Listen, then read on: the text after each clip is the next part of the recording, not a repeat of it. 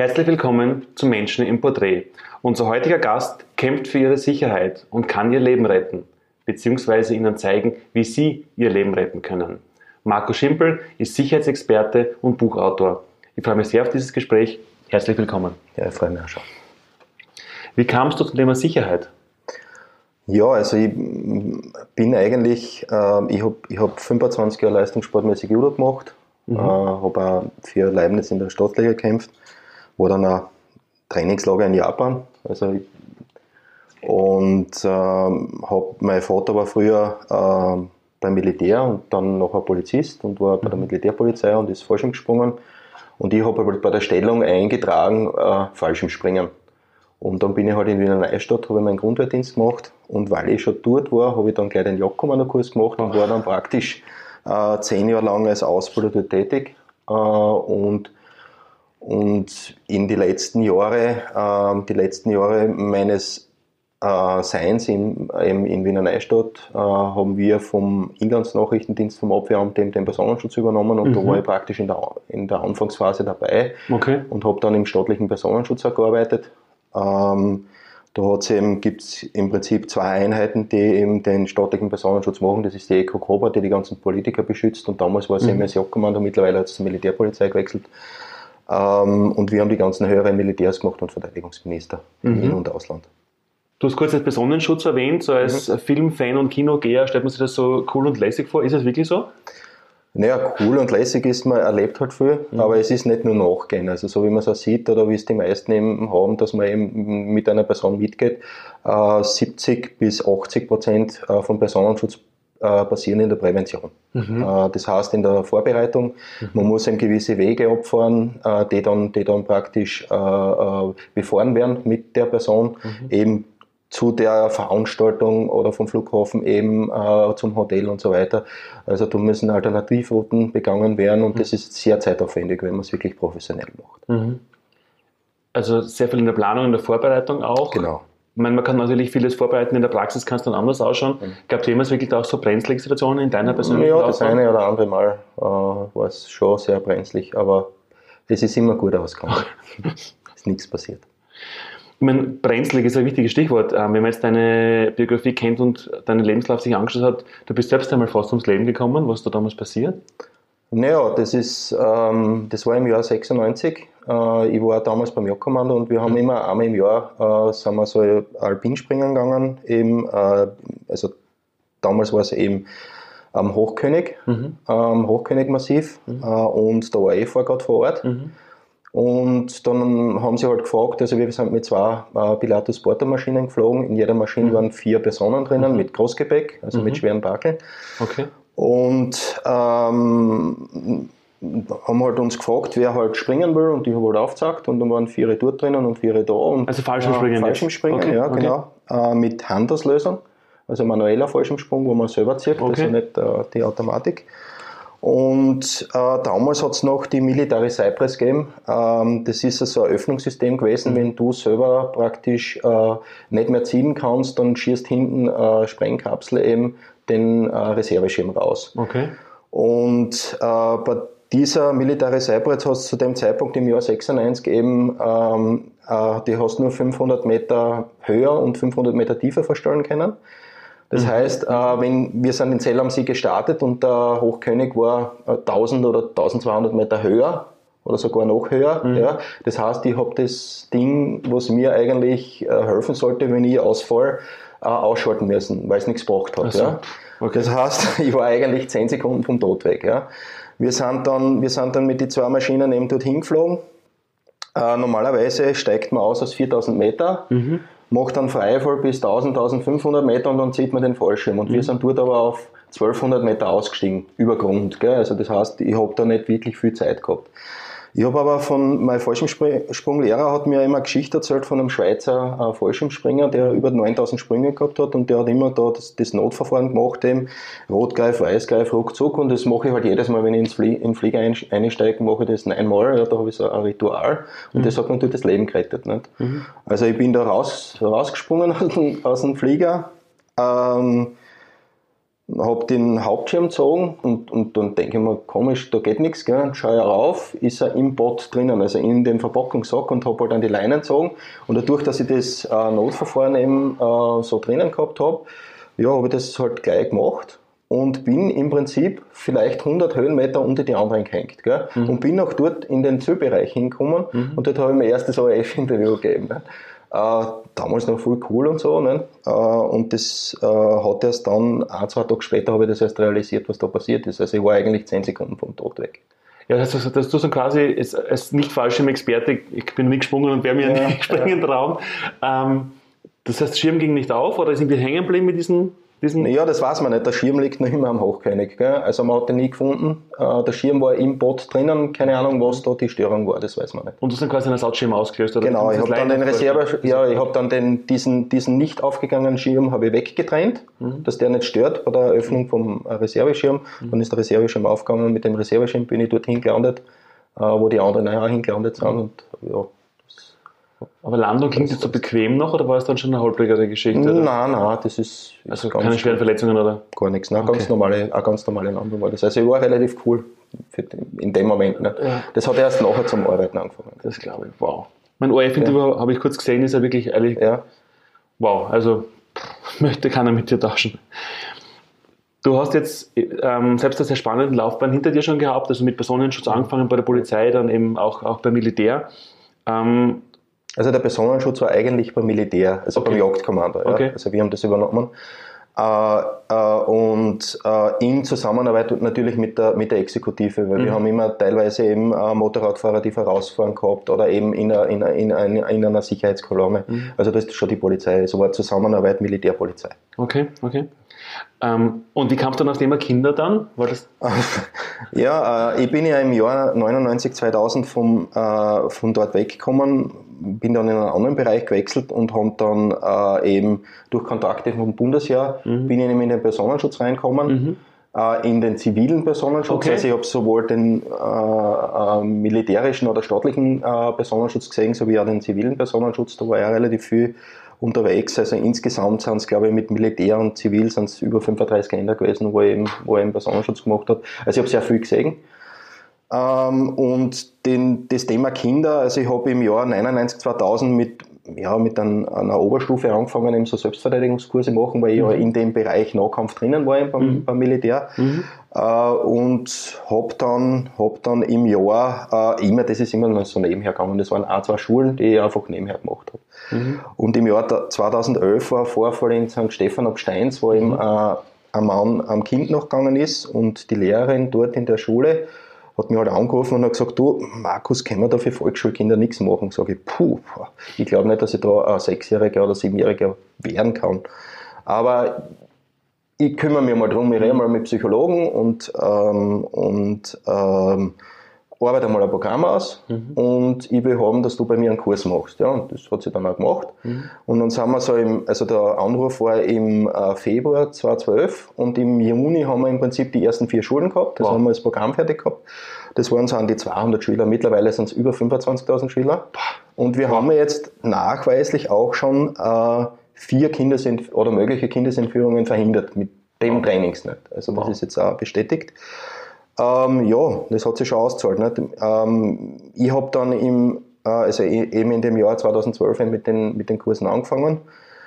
Äh, mittlerweile sind es über 300 Schulen. Ich meine, wow, das heißt, du betreust jetzt 300 Schulen, kann man sagen. Ich meine, mhm. was machst du da konkret mit den Schülern? Wie kann man sich das vorstellen? Naja, der Kurs gliedert sich in drei Teile. Mhm. Äh, viel mehr Zeit habe ich auch nicht und das ist wirtschaftlich auch nicht anders umsetzbar. Mhm. Der erste Teil ist, da, da machen wir eben die aufrechte Körperhaltung, stabiler Stand, selbstbewusstes Auftreten und die letzte halbe Stunde sprechen wir über Probleme und Gefahren, die am Schulweg mhm. passieren mhm. können. Also das ist die erste Doppelstunde praktisch, mhm. äh, Doppelschulstunde. Der zweite Teil ist dann da immer praktisch. Das heißt, da gibt es zwei Stationen. Eine Station ist eben, wo man die Kinder versucht ins Auto zu locken äh, und die zweite Station ist, wo man den Kindern nachgeht. Also wenn, wenn, wenn, weil das heißt ja nicht, wenn, wenn jemand am Kind nachgeht, dass der was will von ihnen. Mhm. Und da müssen sie halt herausfinden, eben mit links, rechts schauen, über die Straßenseite, also Straßenseite wechseln praktisch, äh, herausfinden, ob der jetzt ihnen nachgeht. Ja, wenn der gerade weitergeht, ist nichts. Ja. Mhm. Oder eben, äh, wenn sie nicht über die Straße jetzt rüberkommen, dass sie praktisch das Tempo erhöhen, also mit dem Tempo erhöhen praktisch das feststellen können. Und ähm, und am Anfang eben im, im Jahr 2012 haben wir mit vier Schulen angefangen, dann haben wir einen Teil der Kinder haben wir dann gehabt äh, im September, Oktober noch einmal, also die gleichen. Mhm. Das heißt, drei oder vier Monate später, da waren circa äh, 70 Prozent von dem Erlernten drinnen. Und dann im, im Jänner 2013 haben wir dann die restlichen Kinder gehabt. Mhm. Und da waren nur mehr 10 Prozent drinnen. Und von dort haben wir weg, haben wir hochgerechnet, mhm. wie, wie lang die Halbwertzeit von so einem praktischen Teil draußen ist. Das ja. heißt, der dritte Teil schaut dann gleich aus wie der zweite Teil, ist natürlich woanders, ja, mhm. in einer, einer, anderen Location und wie immer wirklich auf der Straße draußen, mhm. mit, also wo wirklich Autos fahren und so, also mhm. wo Verkehr ist, weil mit dem müssen die Kinder ja umgehen. Mhm. Wow. Also das so. Und es hat sich bis heute bestätigt. Also die Wiederholung, dass der Kurs eine Halbwertzeit hat, von mhm. drei bis fünf Monaten hat sich bestätigt. Mhm. Sehr viele oder einige Eltern, sehr viele will ich nicht sagen, aber einige Eltern glauben ja, mit einem Kurs ist down. Ja. Das ist ja so wie bei der ersten Hilfe. Ja. Äh, ich muss das einfach immer wieder auffrischen, dass ich da wirklich äh, Konstanz drinnen habe. Klar, weil man dann einfach Dinge, die man erlernt hat, sonst wieder zu schnell wieder Genau, weil die einfach vergisst und das ja. uns Unbewusste anwenden ja. ist ja wichtig, weil es dann nachdenken muss, was mache ich jetzt großartig ist. Und da gibt es ja auch, also ich habe ja ein Buch geschrieben, dann wollte kommen, wollte dann, kommen, dann, ja, kommen, wir dann, kommen wir dann eh noch dazu. Ähm, und in dem Buch habe ich auch vermerkt, eben, es gibt zwei Arten, wie man reagieren kann. Mhm. Das, eine ist eben, das eine ist eben, dass man, dass man ähm, eben äh, festgefriert und nichts macht. Und das zweite ist, dass man eben handeln kann, so wie du mhm. gesagt hast gerade mhm. früher. Äh, das Festfrieren kann ich nur dann minimieren. Fest? Festgefrieren, ja, okay. also das Erstarren okay. kann ich nur dann minimieren, indem ich realitätsnah trainiere. Mhm. Das heißt, ich muss gewisse Sachen einfach äh, unter Druck üben, mhm. damit die dann auch wirklich kommen mhm. können oder die mhm. Wahrscheinlichkeit sehr groß ist. Ja. Und ich habe ja zum Beispiel, das Buch ist in jeder Landes- und, äh, äh und, und Universitätsbibliothek in ganz Österreich drin. Also ich habe mhm. am Anfang eine Österreich-Tour gemacht mit meiner mhm. Freundin und wir haben das wirklich überall reingebracht. Ja. Und äh, das Ziel sollte sein, äh, dass das in jeder Schule als praktisches Leitfaden drinnen ist, mhm. weil es gibt kein Leitfaden für Selbstverteidigung, Prävention und Selbstbehauptung. Ähm, und äh, ein deutscher Polizist hat zu mir mal gesagt, äh, das sollte in jeder Bezirkswache drinnen sein, also auf jeder Polizeistation, weil es einfach so äh, ein Basiswissen von allen Themenbereichen mhm. gibt. Ja. Mhm. Im November letzten Jahres, also 2018, hat mir jemand von Ö1 angerufen und sagte, ja, ich habe dein Buch gefunden in der Nationalbibliothek. Mhm. Dann sage ich, ja gut, mm, ja. Er möchte gerne einen Bericht machen über Adrenalin und Auswirkungen von Adrenalin in einer Stresssituation. Mhm. Ja. Das haben wir genau bei dem Thema nicht. Ja. Und dann habe ich gesagt, ja, ich organisiere einen Kurs eben in, in, ähm, in Wien. Und dann war er halt dabei nicht, äh, eben bei dem, bei dem äh, bei dem Kurs habe ich gesagt, sinnvoll ist es, wenn er in der Anwendungsphase dabei ist, wo wir wirklich in der Tiefgarage geübt haben, mhm. oder auch im 19. Bezirk auf der Höhenstraße, also da war stockdunkel. Mhm. Es war Neumond, gell, also man hat wirklich nicht wirklich viel gesehen, gell, aber die Personen sind dann auch in der, in der, in der ähm, mentalen Verfassung, die sie ja sind, im Angriff. Also mhm. das ist wirklich realitätsnahes mhm. Training. Und da ist ein sehr guter Beitrag rausgekommen. Wow. Ich meine, auf dem Buch schreibst du, ähm, Tipps und Tricks zur Selbstbehauptung, Selbstverteidigung mhm. und Prävention für alle von 6 bis 99. Ja, mittlerweile decke alle, decke alle Altersbereiche eigentlich ab. Ja. Äh, ganz interessant, das war vor drei Jahren war ein Vorfall einmal, äh, waren eigentlich fünf Vorfälle vor die Sommerferien äh, über, auf Senioren. Mhm. Und äh, seit dem Zeitpunkt äh, macht die Polizei im, im Sicherheitsinformationszentrum in Graz am Lendplatz ähm, äh, Schulungen und mhm. ich mache praktisch Selbstbehauptungskurse und werde da praktisch von der äh, Stadt Graz subventioniert. Wow. Das heißt, für jeden Grazer kostet der Kurs nichts. Mhm. Äh, dann habe ich, ich wollte immer schon vor, vor zehn Jahren habe ich mir schon gedacht, also ich möchte gerne Kurse machen für, für Menschen mit Behinderung, für Rollstuhlfahrer und so. Okay. Und es hat sich dann, da habe ich einen Anruf einmal gekriegt, hat er gesagt, ja, äh, wir hätten da, ähm, da wollen ein paar eben einen Kurs, sag ich, ja, das wollte ich schon immer machen, ja. Mhm. Sag ich, gut, passt, machen wir. Und habe dann wirklich mit, mit, äh, mit den Menschen mit Behinderung eben einen, einen Kurs gemacht. Wir sind am Anfang sind wir gesessen, also fünf Rollstuhlfahrer, eine Frau mit zwei Beinprothesen, mhm. da war eben äh, äh, eine blinde, blinde Dame dabei und zwei, zwei ähm, jüngere Damen im, im Rollator. Mhm. Ja. Und am Anfang habe ich jeden die Frage gestellt, welche Behinderung das er hat, eben was er tun kann, ja, weil im Ruhestuhl drinnen sitzen heißt ja nicht, dass äh, ja. weil jeder kann die Arme oder, oder, oder Finger anders einsetzen oder auch teilweise die Beine, ja. Mhm. Äh, Und jeder Rollstuhl schaut ein bisschen anders aus. Ne? Und, und, und äh, haben wir das abgefragt und dann haben wir halt gewisse Sachen ausprobiert, die dann auch im Endeffekt funktioniert haben. Ja? Wow. Ich habe beim ersten, also der Kurs hat sich gliedert in zweimal, ich glaube drei Stunden oder vier Stunden war es, ja. Und nach dem ersten Tag habe ich so Spatzen gehabt vom Wegspringen vom Rollstuhl. Weil wenn der den Rollstuhl schnell nämlich umdreht, ja, Ja. da ist ja so ein Trittbrett oben, Ja. dann bricht der die Schienbeine, ja. Oder wenn die, wenn die mit dem Rollstuhl rückwärts fahren, haben die so einen, so einen, einen, einen einen Stahlbalken hinten, meistens auf der Höhe der Kniescheibe, Okay. ja. Oder eben die Griffe, die genau da in die Hüfte reingehen, gell. Also wenn Ja. der kurz mit dem Rollstuhl zurückfährt, da kann man relativ viel machen. Ja. Wow.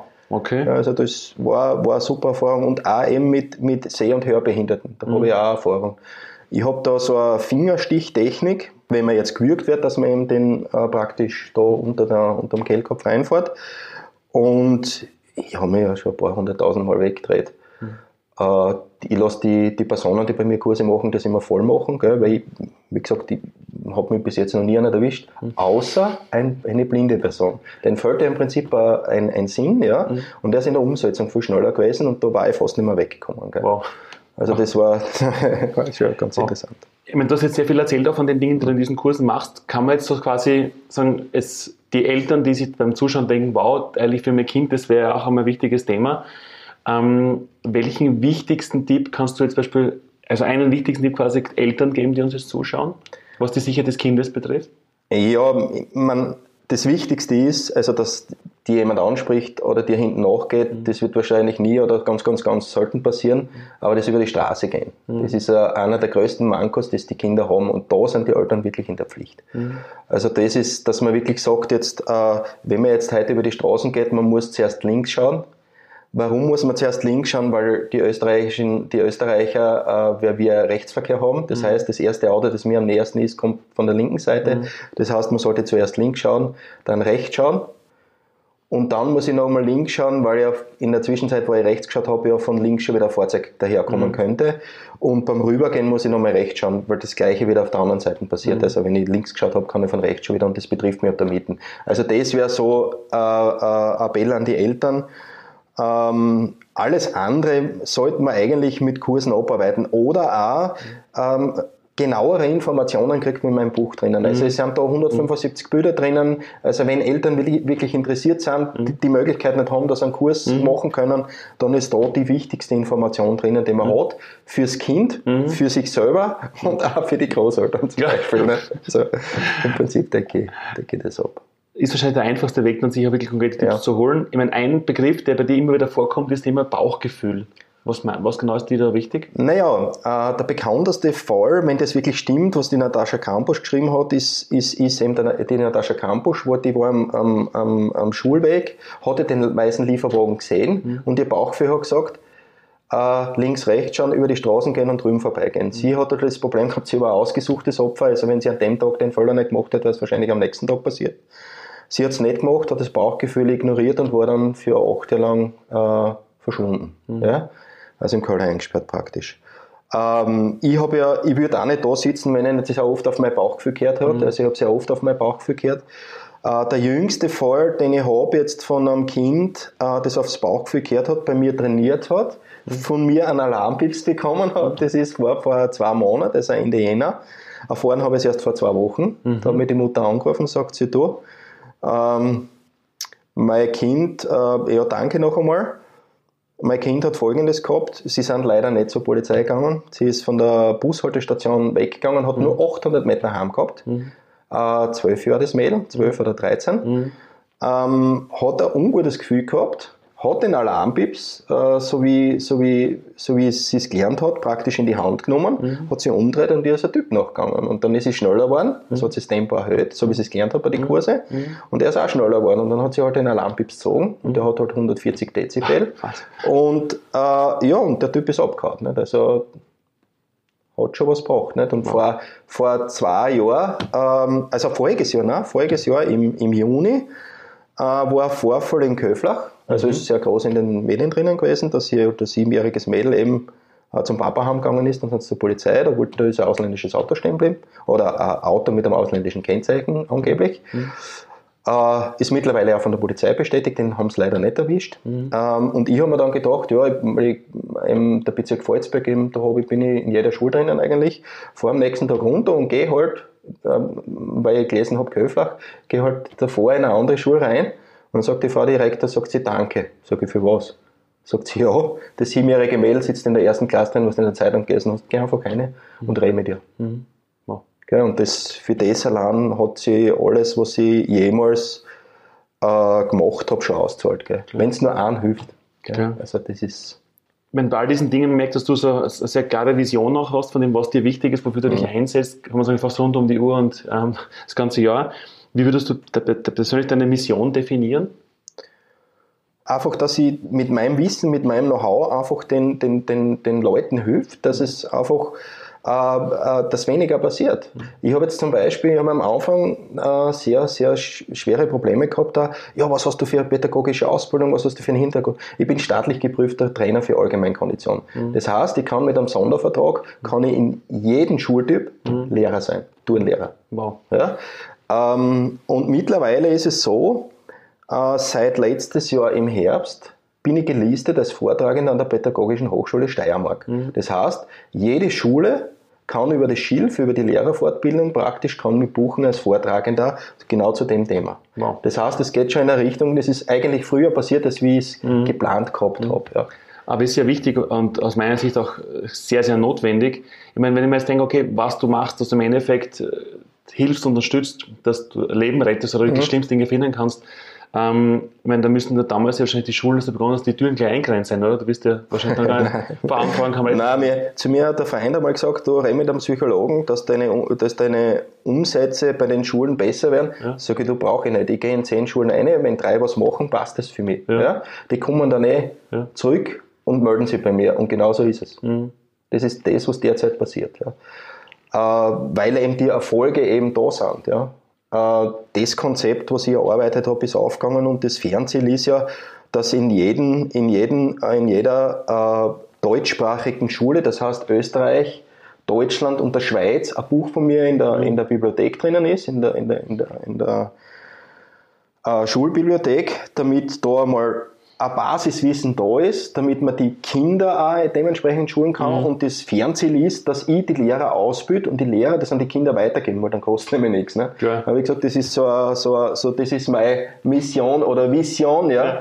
Ähm, Das ist, das wäre so, so ein Ding. Die, die Stadt Graz zum Beispiel hat jetzt für alle Grazer Schulen eben äh, Bücher gekauft. Da habe ich jetzt dann in, einen, einen Vortrag auch, also für eine Lehrerfortbildung, für, für eben die Schulleiter oder einen Vertreter von der Schule und da werden dann die Bücher übergeben. Wow. Also die hat praktisch schon da Initiative ergriffen. Wow. Ich meine, was mir aufgefallen ist, auch bevor ich dich kennengelernt habe, ähm, ich habe dich regelmäßig immer auch in Medien schon gesehen. Du bist ja auch in den offiziellen Medien inzwischen ähm, sehr präsent, was Bundesministerium und auch Exekutive betrifft. Ja. Ähm, Radio, Fernsehen, viel über dich berichtet und auch, auch schon ähm, ge- gelesen. Wenn jetzt in 100 Jahren ein junger Mensch fragt, wer war der Markus Schimpel, was hat er denn ausgezeichnet, was würdest du ihm antworten? Wenn mich in 100 Jahren wer fragt, dass ich eben sehr vielen Leuten geholfen habe, dass ihnen nichts passiert ist. Das wäre da so mein Ziel. Egal ob jetzt Kind, Erwachsener oder im Senior. Danke für deine Tipps, danke für die Zeit, danke für das Gespräch. Dankeschön. Thank you.